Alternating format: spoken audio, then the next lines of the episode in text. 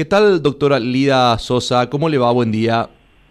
Buen día, ¿qué tal? ¿Cómo estás? Un gusto saludarles. Gracias por atendernos, doctora. Bueno, estábamos hablando justamente con la ministra de la Defensa Pública, nos hablaba de esta jornada este viernes donde acompañarían a los menores entre 16 y 17 años, a los adolescentes, a la jornada de vacunación. Eh, esto justamente a los efectos de agilizar un poquitito, doctora, también la inoculación de los mismos. Sí, así mismo eh, vamos a contar con el apoyo de, la Defensoría, ¿verdad?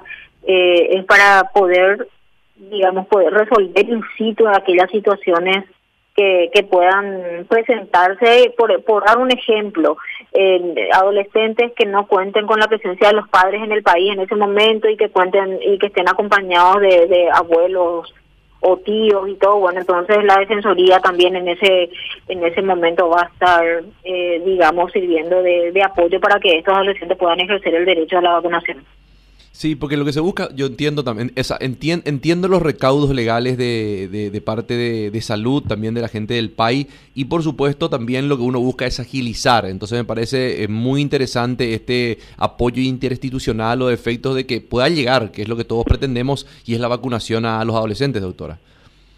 Así mismo. Bueno, Blas, ¿alguna consulta para la viceministra? Sí, viceministra, eh lastimosamente de todos los que están registrados en esa franja etaria, aparentemente no todos están yéndose. ¿Usted por qué cree que este sector adolescente juvenil no está asistiendo para, para vacunarse? ¿Puede ser los requerimientos en cuanto a la documentación una traba o cuál sería el inconveniente, cree usted? Y mira, podría podría ser el hecho de que de que de, de esto, pero lo hemos estado anunciando, de hecho esta semana van a poder acudir para su para su vacunación. Eh, hoy es martes, lo van a estar pudiendo hacer miércoles, jueves, viernes.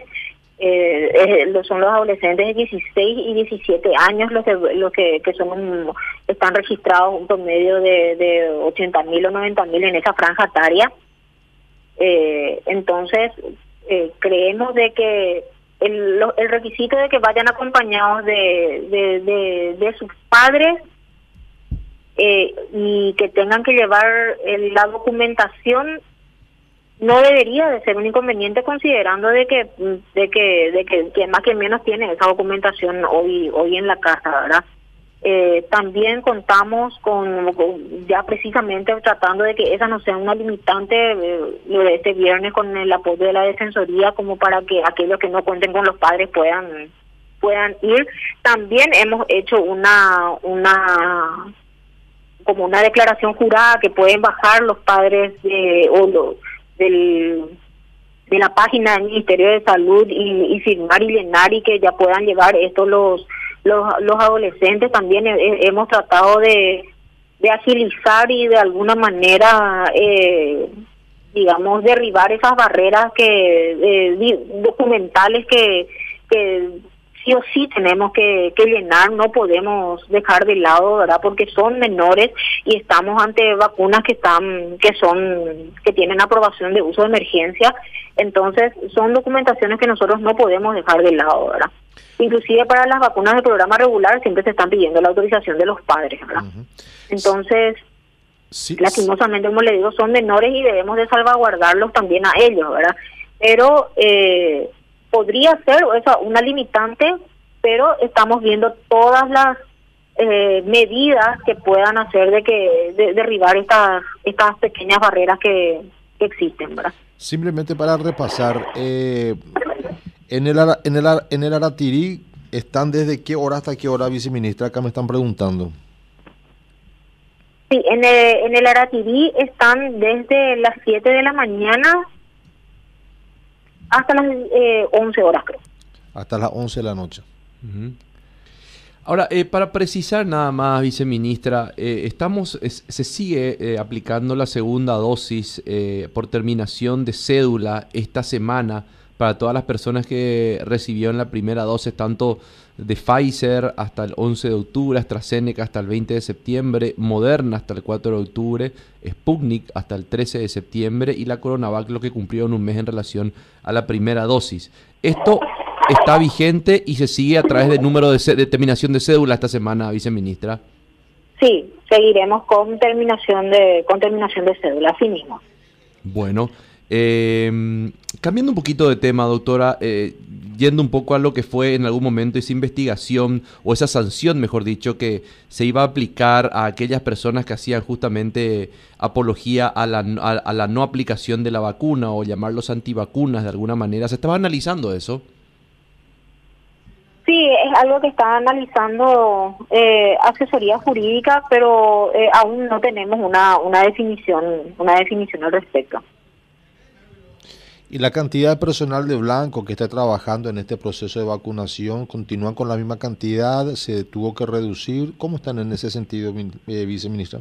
No, el, el, personal de, de, blanco, el personal de salud que está trabajando en el proceso de vacunación sigue siendo la misma cantidad en algunos vacunatorios pudieron haber disminuido porque también estamos trabajando, estamos abocados a la vacunación por concentración y a la vacunación de casa por casa, entonces se han distribuido los vacunadores, las brigadas a, a, esa, a esa actividad para poder abarcar y también, como dije, derribar un poco esa barrera que, que podría ser la del acceso.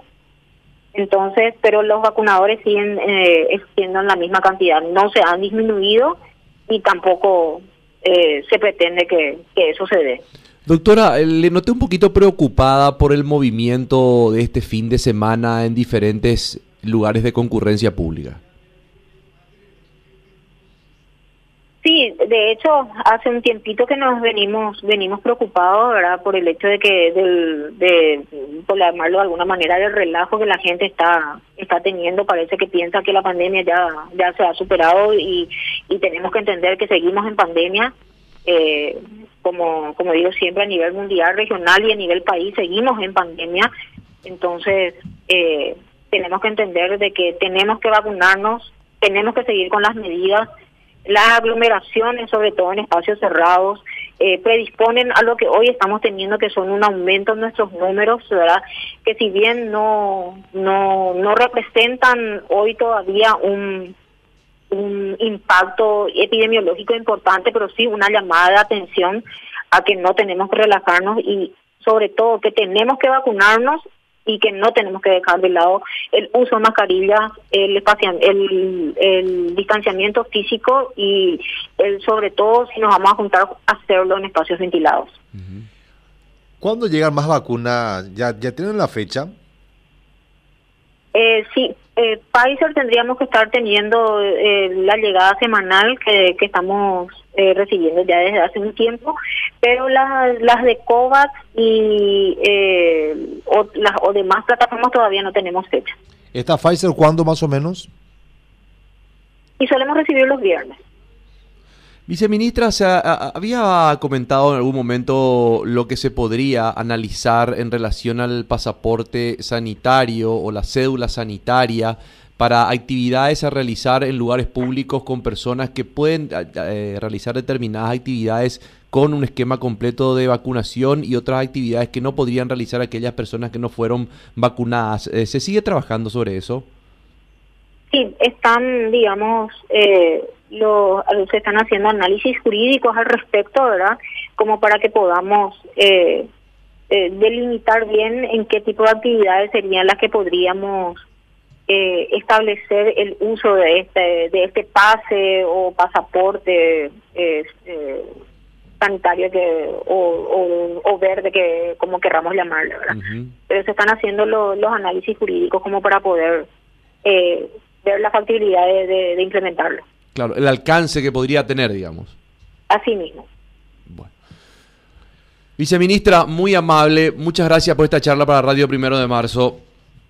Gracias a ustedes por el espacio y bueno, eh, aprovecho la oportunidad de instar a la, ciudadanía que, que por favor se vacune, que realmente, eh, según lo, lo, lo, que hoy estamos viendo, de que los casos positivos que estamos teniendo y los, los internados los que están ocupando nuestras camas nuevamente de terapia y los fallecidos son personas no vacunadas, nos, nos tiene que hacer entender de que la vacuna hoy en día salva vidas y es la oportunidad que tenemos de seguir viviendo.